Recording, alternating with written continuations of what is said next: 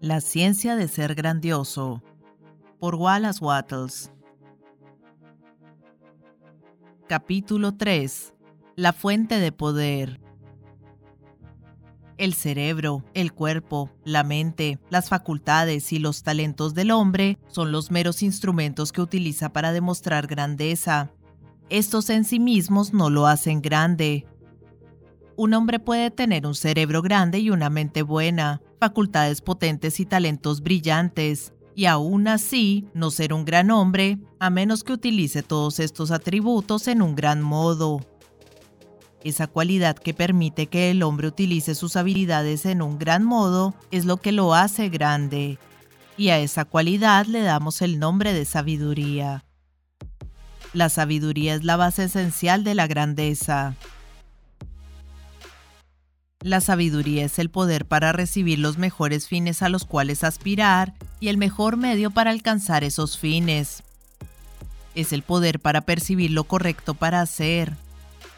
Quien sea suficientemente bueno como para desear hacer únicamente lo correcto y quien sea capaz y suficientemente fuerte es un hombre verdaderamente grande.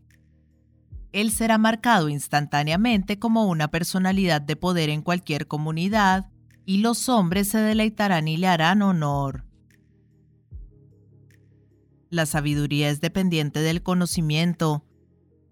Donde hay completa ignorancia no puede haber sabiduría ni conocimiento de lo que es correcto para hacer.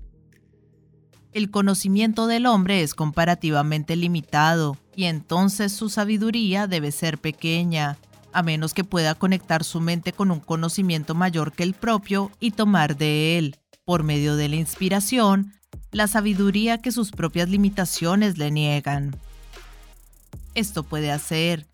Esto es lo que los hombres y mujeres realmente grandes han hecho. El conocimiento del hombre es limitado e incierto. Por lo tanto, no puede tener sabiduría en sí mismo. Solamente Dios conoce toda la verdad. Por lo tanto, Solamente Dios puede tener sabiduría real o conocer lo correcto para hacer en todo momento, y el hombre puede recibir sabiduría de Dios. Procedo a brindarles una ilustración. Abraham Lincoln tenía educación limitada, pero tenía el poder para percibir la realidad. En Lincoln vemos preeminentemente aparente el hecho que la sabiduría real consiste en hacer lo correcto en todo momento y en todas las circunstancias, en tener la voluntad para hacer lo correcto y en tener talento y habilidad suficientes para ser competente y capaz de hacer lo correcto. Tiempo atrás, en los días de la agitación de la abolición y durante el periodo de compromiso, cuando todos los hombres estaban más o menos confundidos en cuanto a qué era lo correcto o qué debía ser hecho, Lincoln nunca estuvo inseguro. Él vio a través de los argumentos superficiales de los hombres de la proesclavitud. Él vio también la impracticabilidad y fanatismo de los abolicionistas. Él vio los fines correctos a los cuales aspirar y él vio los mejores medios para lograr esos fines fue porque el hombre reconoció que él percibía la verdad y sabía lo correcto para hacer, por lo que lo hicieron presidente. Cualquier hombre que desarrolle el poder para percibir la realidad y quien pueda demostrar que él siempre sabe lo correcto para hacer y que pueden confiar en él para hacer lo correcto, será honrado y avanzará. El mundo entero está buscando ávidamente a tales hombres.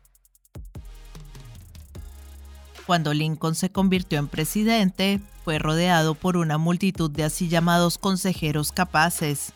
Difícilmente dos de estos estaban de acuerdo. Por momentos todos estaban opuestos a sus políticas. Por momentos casi todo el norte estaba opuesto a lo que él proponía. Pero él vio la verdad cuando otros fueron engañados por sus apariencias. Su juicio nunca o rara vez era errado era a la vez el mejor hombre de Estado y el mejor soldado del periodo. ¿Dónde en un hombre comparativamente ignorante consiguió su sabiduría? No se debía a alguna formación peculiar de su cráneo ni a alguna excelente textura de su cerebro. no se debía a alguna característica física. No era siquiera una calidad de mente debida a un poder de razonamiento superior. La sabiduría de la verdad no se alcanza comúnmente por el proceso de la razón. Era debida a una percepción espiritual. Él percibía la verdad. Pero ¿dónde la percibía y cuándo llegó esta percepción? Vemos algo similar en Washington, cuya fe y coraje, debidos a su percepción de la verdad, mantuvieron a las colonias juntas durante la larga y aparentemente desesperanzada lucha de la revolución. Vemos algo de lo mismo en el genio fenomenal de Napoleón, quien siempre supo, en temas militares, los mejores medios para adoptar. Vemos que la grandeza de Napoleón estaba en la naturaleza más que en Napoleón, y descubrimos detrás de Washington y Lincoln algo mayor que ambos, Washington y Lincoln.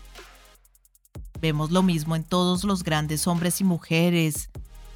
Ellos perciben la verdad, pero la verdad no puede ser percibida hasta que exista, y no puede haber verdad hasta que haya una mente para percibirla. La verdad no existe apartada de la mente. Washington y Lincoln estaban en contacto y comunicación con una mente que sabía todo el conocimiento y contenía toda la verdad.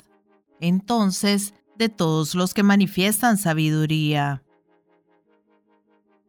La sabiduría se obtiene al leer la mente de Dios.